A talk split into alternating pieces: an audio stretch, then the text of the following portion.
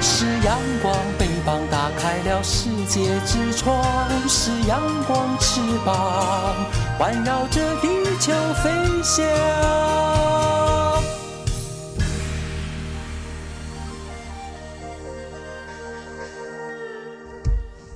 好啊哟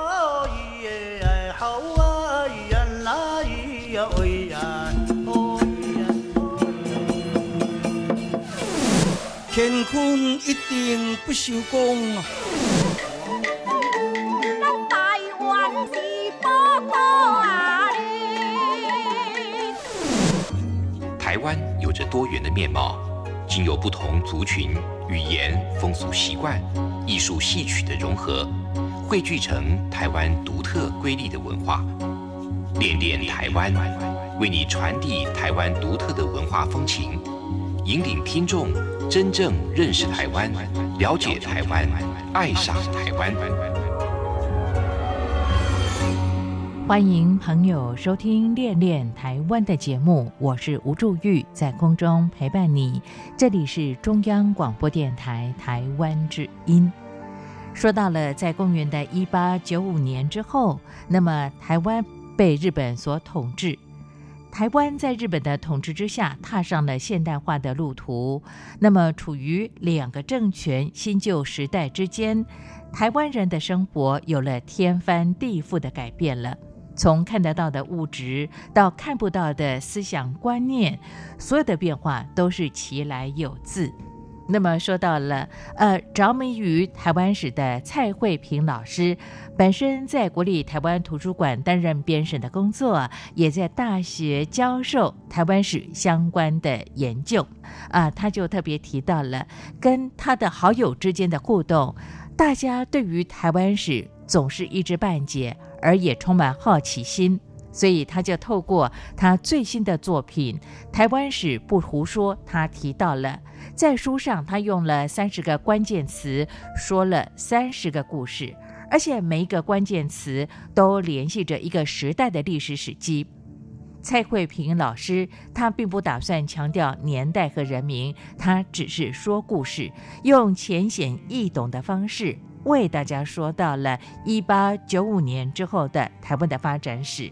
而且每一段故事的背后，在那个时代，以及它跟活在二十一世纪的我们又有什么样的关系？这是他特别强调的。比方说，在公元一八九五年的时候，当时台湾澎湖被日本所统治，其实有两年的时间，在台湾的民众是可以选择自己的国籍。而且你知道吗？台湾人断发，也就是把这个辫子剪掉之前呢，曾经笑日本人的发型是高丽菜头呢。种种有趣的有关于台湾发展在当时的历史跟文化的演进，我们在今天的台湾有够赞呢，也请到了蔡慧平老师现身说法，和大家来做一些介绍。好的，进行台湾有够赞之前呢，我们来听，这是林庆台牧师和陈以来所演唱的《物换星移》。是的，从一八九五年到现在那么长久的一段时间，到底台湾有什么样的一些改变？而在过去日治时期的台湾又是什么样的面貌呢？节目里和大家做一些剖析跟探讨。好，先听这首好听的歌曲，待会儿请到蔡慧平老师和大家来细说从头。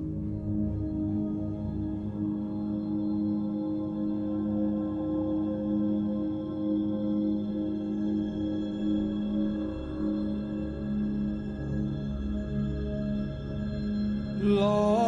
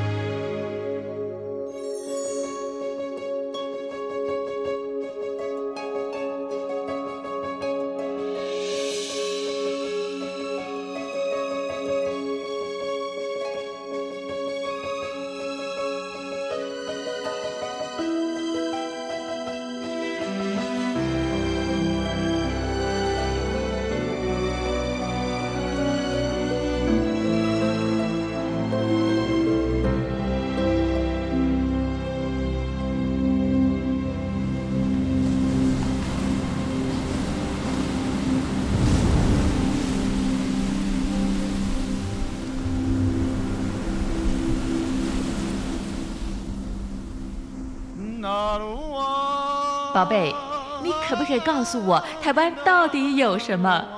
台湾有原住民，还有泰鲁阁、金门、马祖、澎湖，还有兰屿，也还有好吃又好玩的东西。哎，听你这么说的话，我还发现台湾真的是有个赞。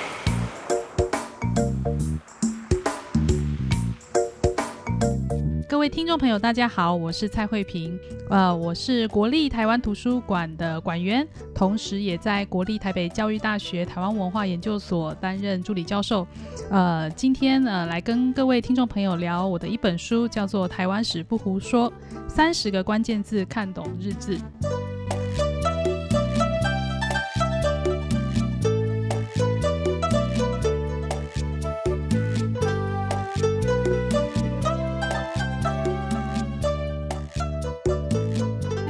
朋友来到今天的台湾有够赞，我是吴祝玉，在空中陪伴所有的听众朋友，非常的开心。在今天的节目呢，真的要证实台湾真的是有够赞了。特别请到蔡慧萍，慧萍在节目当中和大家来分享她对台湾史的喜爱、观察以及记录了。慧萍你好，祝玉好，各位听众朋友大家好。是慧萍目前在国立台湾图书馆来担任工作，同时也是学校的这个助理教授哦。呃，对于你很熟悉。的朋友都说蔡慧平是一个对台湾史爱的不得了的一个人呢。哎，你真的对台湾史产生兴趣是在几岁的时候？其实我在呃，我从小是没有经历过历史教育，是没有经历过台湾史的年代，所以我第一次接触到台湾史其实是大学四年级的时候。念书的时候，大学学的就是跟历史相关的一些专业。大学念的是中文系，中文系。对，当时我大学要毕业之前，大家都在思考未来要做什么，是要就业还是要继续升学。我在一个偶然的机会之下，看到了这个某一个学校正在招生，就台湾当时称为台湾文学研究所正在招生。呃，我很好奇这是一个什么样的学问，为什么会有这个研究所？于是我就去图书馆借了一本书，台湾史相关的书出来看。然后我一个晚上把它读完之后，非常惊讶，原来台湾有这样子的过去，而在我们原本的课本里面是从来没有出现过。在那个在那个激激动的澎湃的情绪之下，我就花了一段时间把所有台湾史的书全部都看完。那当时我也很幸运，因为当时学校是一个很新的学校，所以它图书馆里面跟台湾史有关的书并不是那么多，所以我有机会在很短时间之内把它全部看完。对，你知道我下一个想问的问题，你到底看了几本书？图书 图书馆的书大致上那个时候，因为那个我的学校是一个非常新的学校，是，所以当时图书馆的书大概只有一万多本。那里面跟台湾史有关的其实并不是。太多，但也不少哦，大概三二三十本应该。二三十本。嗯，那那个年代其实台湾史相关的出版品也不是太多，嗯，所以我们读完之后觉得这个领域真的是跟我们密切相关，但是我们对它却如此的陌生，嗯，所以我那时候就开始想说，我要更。更了解历史，我更想知道这个土地上发生过什么事情了。从此开启了我走向做台湾文史研究这样子的一条路。是的，但是也因为喜欢看书，所以目前在国立台湾图书馆来工作，这真的是一个非常好的学习的环境哦。不过，呃，我。突然间有个问题想请教蔡慧萍，慧萍老师哦，呃，如果说台湾从北到南有哪些溪流，你可以讲得出来吗？呃，我没办法，我没办法。我为什么问你这个问题呢？我记得呃，毕业之后工作有一次，我跟我的弟弟我们开车，啊，我老家在嘉义，我们就从嘉义开到台北。我弟弟突然间问我一句话，他说：“从北到南，台湾的溪流都是东西走向的，您知道从北到南有哪几条大的溪流？”哎，我还真的。当场愣住，我说不出来。哎，这我我觉得对于年轻的朋友，尤其是在台湾的朋友来说，这是一种很大的遗憾，对不对？对。呃，我是五年级生，在我求学的阶段，其实台湾的历史并不多，而且在地理的介绍其实也不多，也没有这样的一些记录。对，所以其实我们呃，不管是对历史跟或对地理来说，是其实我们这个年代，我跟朱一姐，其实我们两个的年纪其实差不了太大的。你是一九八零，我是一九六零年代的人，但是但是你看，我们读的历史课本跟地理课本其实是差不多内容，对不对？嗯。对，我觉得这是一个蛮大的遗憾。不过现在有呃这么多的学者，包括像蔡慧平，透过你所记录的呃所做的田野调查，为大家来诉说过去在台湾这块土地所发生的事情了。哎，真的耶，呃，在。中学的时候，不管是在国中或高中，我对于历史这个课门，我当时还蛮强的，是我的强项。我我知道中国大陆从北到南有哪些的河流，但是我不知道台湾的溪流从北到南有哪些。现在我们开始来补强了。不过这本书的呃写作，台湾史不胡说，真的是不胡说。你爬出很多的一些记录，对不对？对我从因为我工作的关系，我是一个图书馆员，所以我觉得我比较幸运的是，我比起一般的。民众来的更有机会接触到这些我们所留下来在台湾的一些文化资产、历史资产，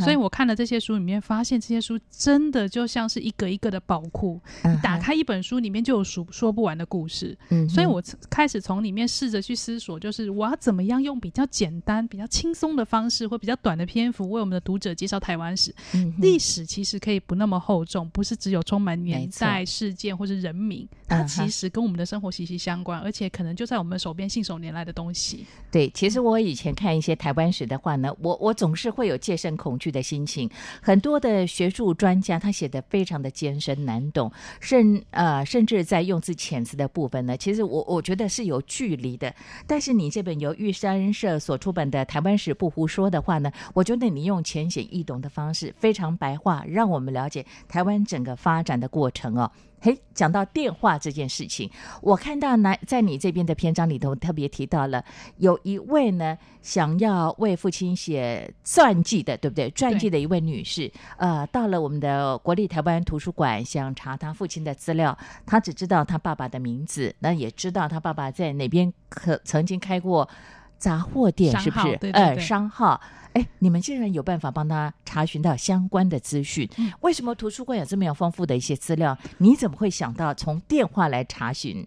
呃，其实哈，刚才朱玉姐提到这个问题，呃，图书馆的我们图书馆很特别，它在日本时代就有了，是是是，它以前的名字叫做最早叫做台湾总督府图书馆啊。所以呢，我们如何想象台湾总督府图书馆呢？或许我们把它想象成现在的国家图书馆，或者是呃台北市立图书馆这样子的一个角色。也就是说，当时比较主要的政府出版品都会寄存到台湾总督府图书馆里面。因为这样的因缘际会，所以图书馆就保存了台北市或者是几个主要的都市的这个电话簿。对，而且你这个电话簿是在日治时期的电话簿，没错，还保留哎，还保留着哎，怎么样收藏呢？因为通常时间，而且距离这么样的久啊，比方说气候的潮湿啦、改变啦，或者典藏的问题，可能都会让这些资料受损。对，但是你们做的非常的完整哎。图书馆现在用恒湿恒温的方式把这些呃这个资料全部都留下来，对，所以大家只要想得到一个几个比较主要的城市，大概都有留下电话簿，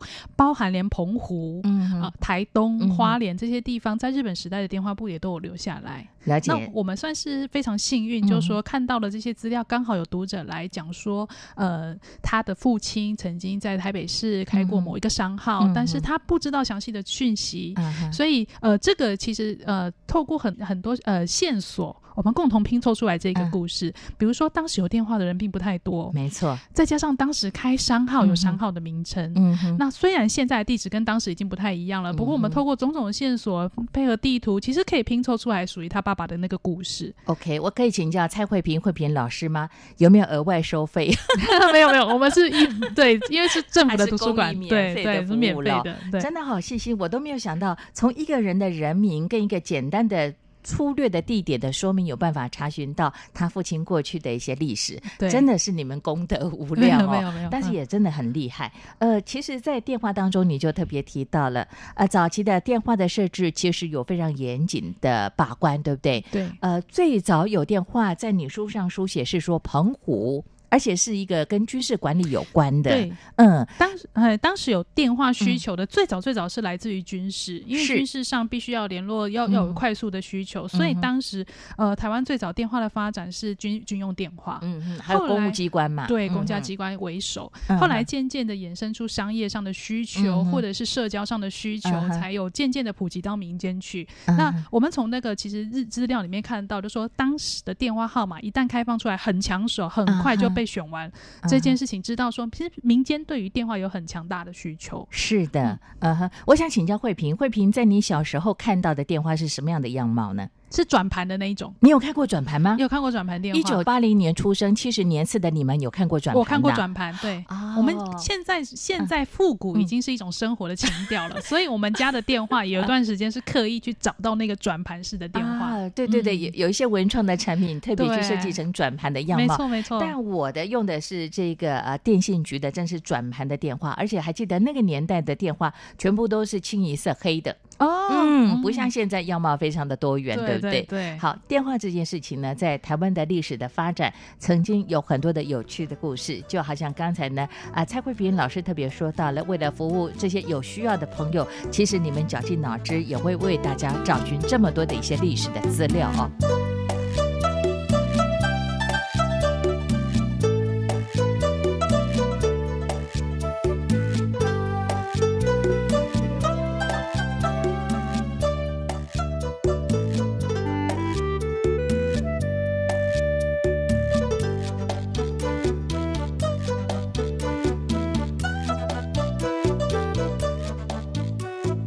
我想请教台北教育大学的蔡慧平老师。慧平，在你这本玉山社出版的《台湾史不胡说》当中，我觉得一八九五这个年份好重要。没错，第一章讲到甲午战争一路走下来，对，其实我们看到了台湾的很多的变化。没错，其实一八九五年这一年，台湾是因为大家都现在我们都清楚，台湾是因为呃甲午战争、马关条约的关系被割让给日本统治。那其实呃，其实马关条约在一八九五年签订之后，台湾在法律上已经进入成为日呃两国换约完成之后，已经属于日本统治的范围之内。但是台湾人的心呢，基本上还没有朝向日本这一边。所以在一八九五年，台湾人知道自己被割让给日本之后，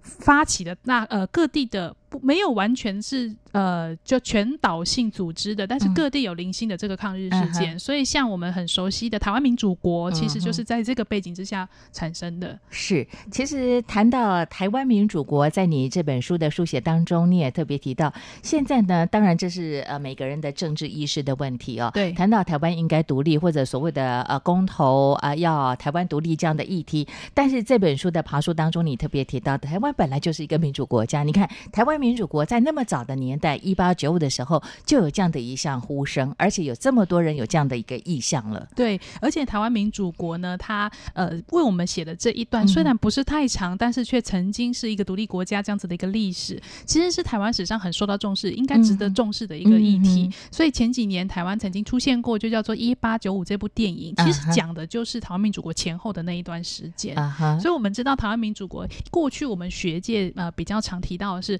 台湾民主国这段时间的呃，这个台湾抗日呢，造造成了一波的这个台湾的士绅或者是领导阶层的大洗牌，嗯，呃，刺激像我们很熟悉的吴汤兴，嗯，这个江少祖、徐湘这样子的抗日的人士，开始成为领导地方上抗日的一些英雄了。嗯，但是现在我们回头去看，会发现其实当时一八九五年台湾人其实呈现出不同的选择，所以我们也看到了当时台湾社会基于人性出发的这么多不同的面向。那我希望能够透过这一本书，把这些不同的。人的不同选择，介绍给我们的读者。对，尤其是慧萍在你这本书当中，我才理解，呃，在一八九五台湾割让给这个呃日本。之后的两年的时间，在台湾的在地民众是可以选择他自己要成为国籍日本人，或者是回归到所谓的中国去哦。哎，我我不晓得原来有两年的弹性的时间，好像很少人去提及这一块耶。对，其实《马关条约》里面有规定一条，就是说台湾人有两年自由选择你的国籍的时间。所以，其实《马关条约》换约完成是在一八九五年的五月八号，嗯，也就是说，在一八九七年的五月八号为止的这一段时间，台湾人可以。自由的选择，你想要成为日本人，或者是你想要回到中国去当清国人，因为当时中国华民国还没有出现，所以是回到中国去当清国人。那当时在这样的选择之下，一开始的时候，台湾人很害怕，因为当时社会谣传的台日本人来之后，要求台湾人要剪辫子啦，不可以再缠足啊，不可以吸鸦片啊，这些都是跟台湾人生活中密密密切相关的一些行为。所以当台湾人发现这些事情可能会受到影响、受到动摇的时候，他就会很害怕的想要找地方离开，所以我们当时看到史料就讲说，一八九五年刚刚。归入日本统治土地上，刚刚归入日本统治的这段时间，很多台湾人争相的渡到对岸去，嗯，所以当时就产生那种呃，这个港口每天都是人，很像逃难这样的状态，嗯，但事实上时间一久，发现哎，日本人来了，好像也没有完全的变成那个样子，不是谣传中的那么可怕，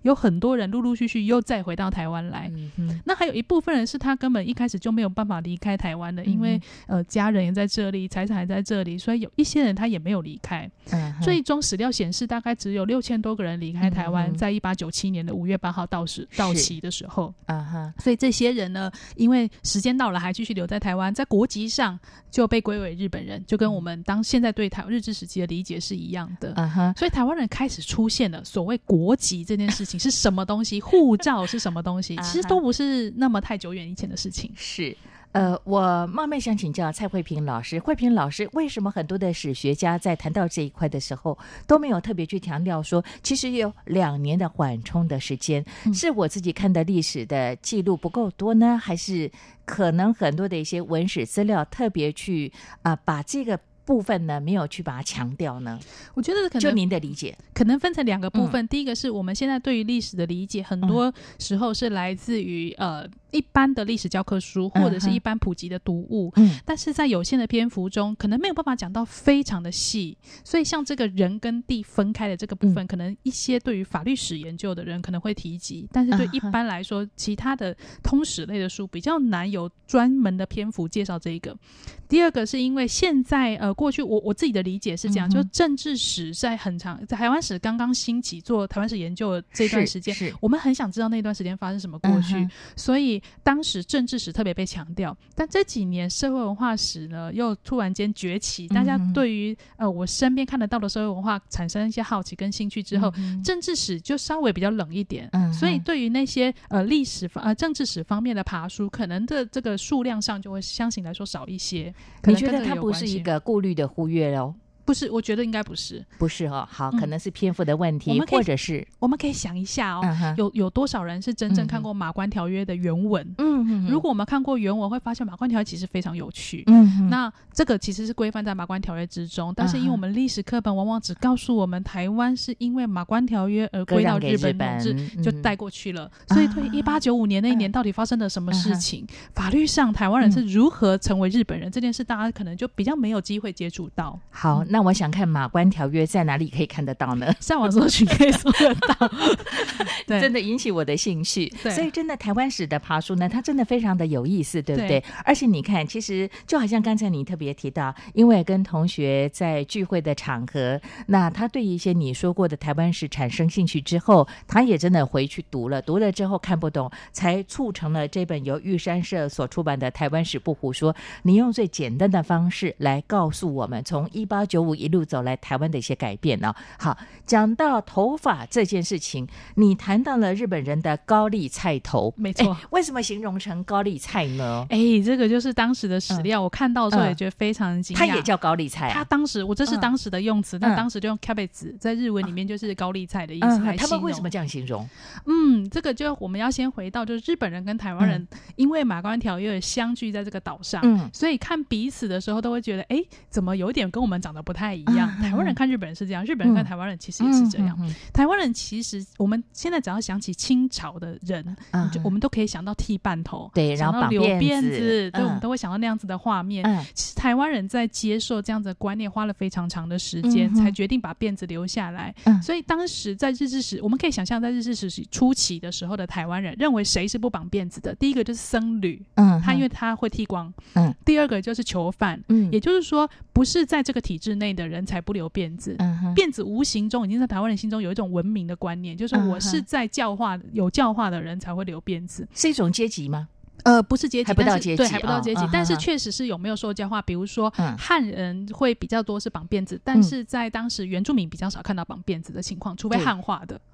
那所以到了日治时期之后，他们看到日本人是没，当时日本已经经历过明治维新了，明治维新是在一八六八年开始。嗯所以一般到那个时候，其实基本上已经经历快三十年。所以日本人大多数来台湾的军队，我们可以想象他是跟现在比较接近，是没有留那个末代武士那种发型的。嗯所以他来到台湾之后，台湾人看到他会觉得说：“哎，为什么你们没有绑辫子？”嗯那个观念的冲击非常大。嗯所以当时看到他日本人的头发，因为是没有绑辫子，是一个圆圆的状态，所以他们形容那个是高丽菜头哎，。其实也还蛮贴切的，对是不对？啊，对，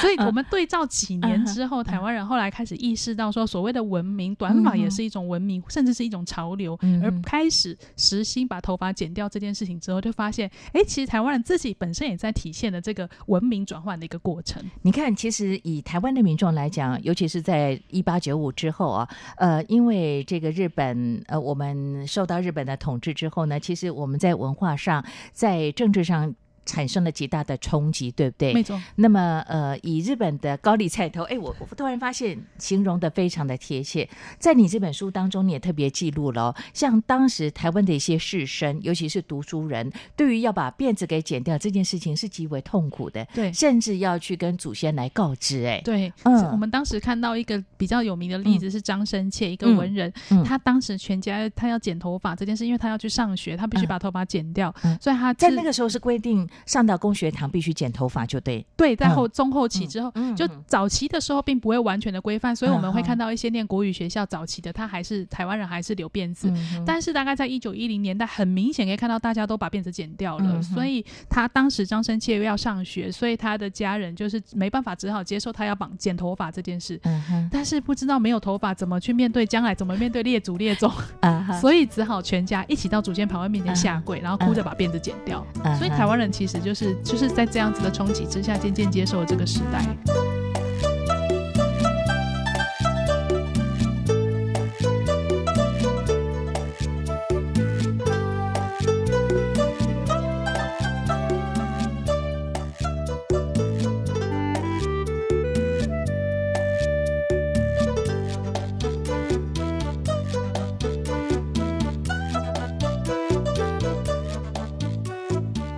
慧萍老师，慧萍原来呃在台湾从过去就有所谓的护法运动了。对 对，没我们就。无法想象，像我这种五年级生，我在求学的阶段，像小学可以留长头发，现在可以。那后来到中学的时候，不管是国中或初中，因为我留的一头长发到屁股啊，后来剪掉的时候，那个时候真的心里的挣扎非常非常的大，我完全可以体认那个时候呢，在日本治理时期，这些所谓的在台湾的民众为了去求学而剪掉头发那种心痛了。对，嗯而且头发剪掉这件事情不是单纯的把头发剪掉，嗯，其实它带动了非常多的，对我们生活中带动嗯非常多的影响。比方说呢，大家有想过吗？其实嗯头发剪掉之后，男生变成短头发之后嗯，西装头开始出现了。嗯，为了搭配西装头，可能嗯出现了发油、发蜡或是其他的美发用品。嗯哼，然后头发出现之后，会出现连带出现另外一种配件，叫做帽子。答对了 没。错，所以我们现在嗯常常看到时台湾的这个古装，哎，古装剧或是时代剧早年的那种演台湾早期的这种历史的时候，对不对？士绅都会戴一个圆顶的帽子，大家有嗯印象吗？嗯，其实也是在短发风潮之后才出现，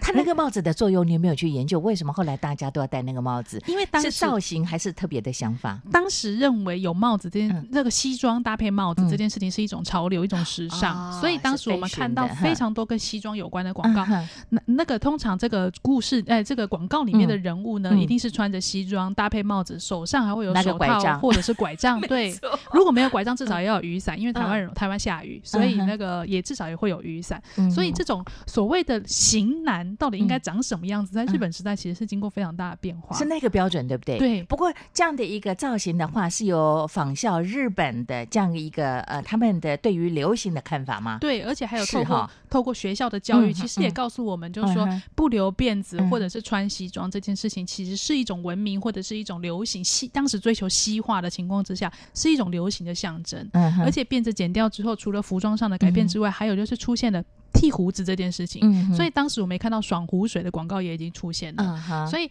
呃，也就是说，看起来只是身体身体的一个特征上的转换，可是它连带带动我们非常多的观念跟价值观的影响。了解，哎，其实，在你这这本书当中，我看到你有写了这样几句话，比方说，呃，蒋渭水。嗯啊、蒋渭水先生呢，他对于民主运动的推动呢，可以说是尽心尽力。但是大家都忘了，在他的背后，林献堂被称为是台湾议会之父的人，没错，原来是他背后的金主哈，也是苦主哈。对对对其实他们共同倡议了所谓台湾议会的成立，当然并没有成功啦。那他们两个其实我看过他们的照片，蒋渭水穿着西装，对，然后啊、呃就是理了西装头。但林献堂虽然头发后来有剪掉，他穿的还是长袍马褂的造型哦。在那个年代，其实这样的一个呃服装的造型，也代表他们各自对于国家或者对台湾的认同的问题。哎，没错，所以嗯其实刚才朱一姐提到的，就是关于服装的选择，其实嗯台湾人是非常有意识的。嗯我们当然也看到一些历史照片，里面有提到一些台湾人他是有穿和服的。嗯哼，但是，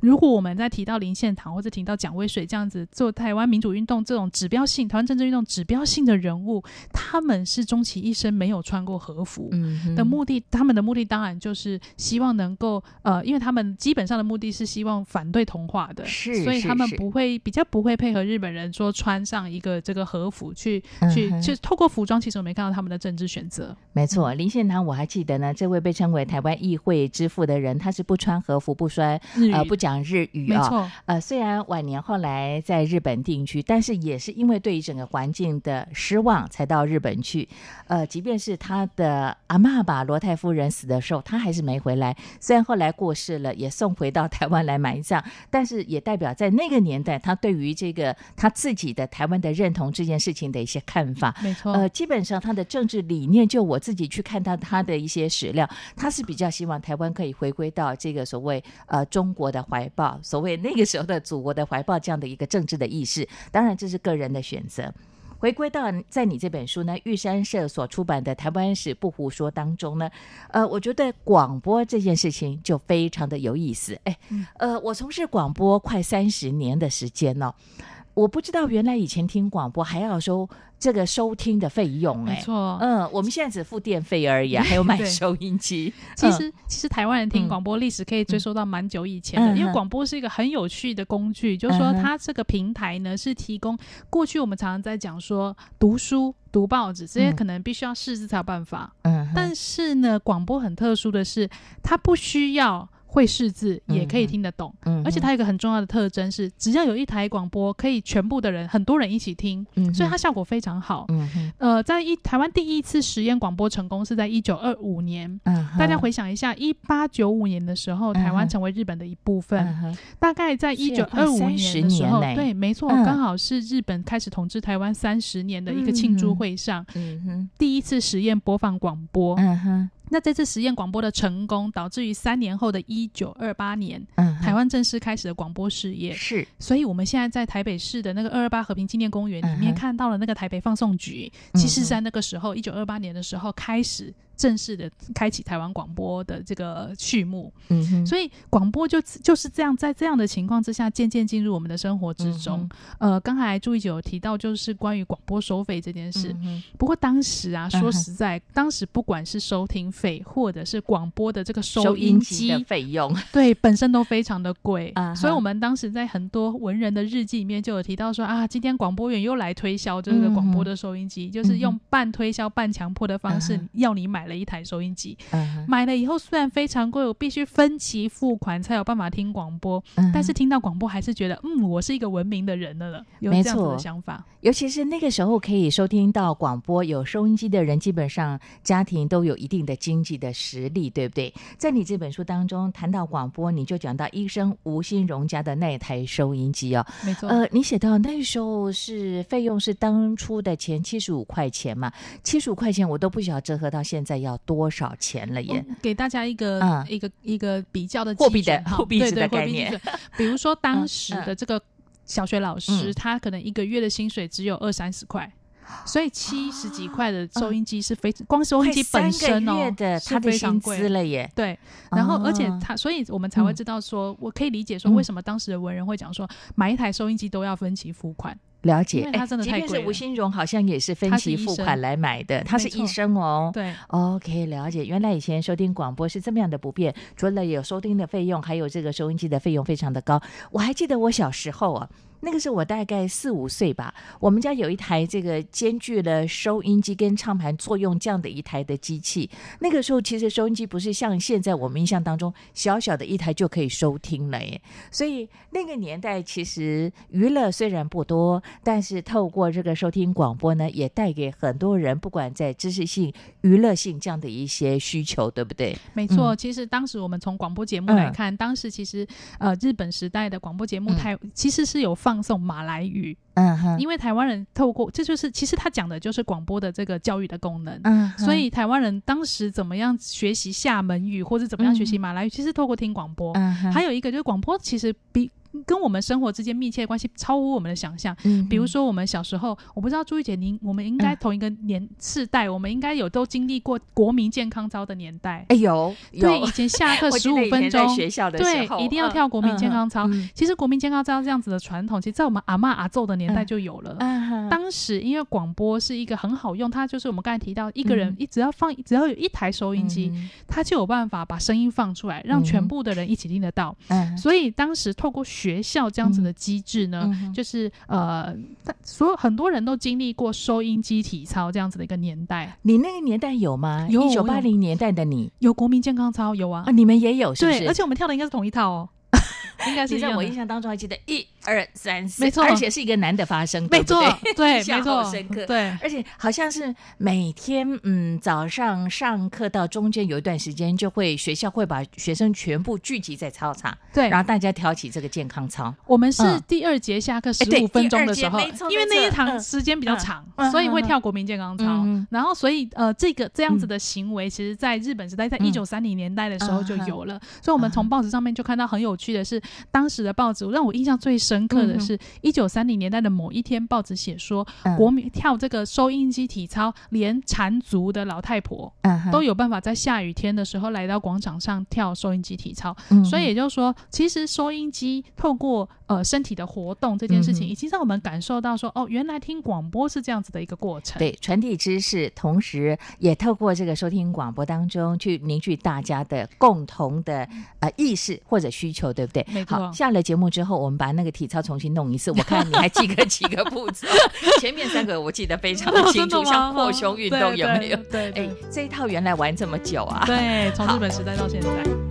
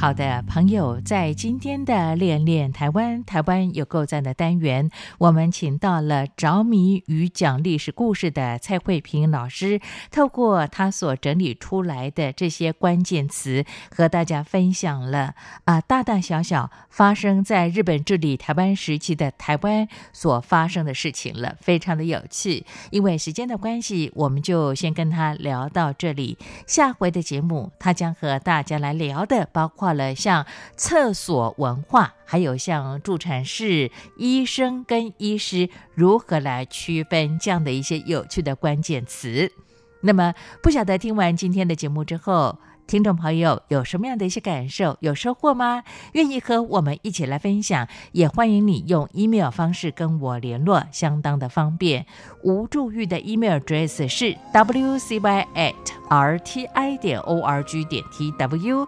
wcy at rti 点 org 点 tw，期待你的分享跟批评指教了。节目就为您进行到这里，感谢你的陪伴跟收听，别忘了下周的练练台湾的节目，我们空中再相会，拜拜。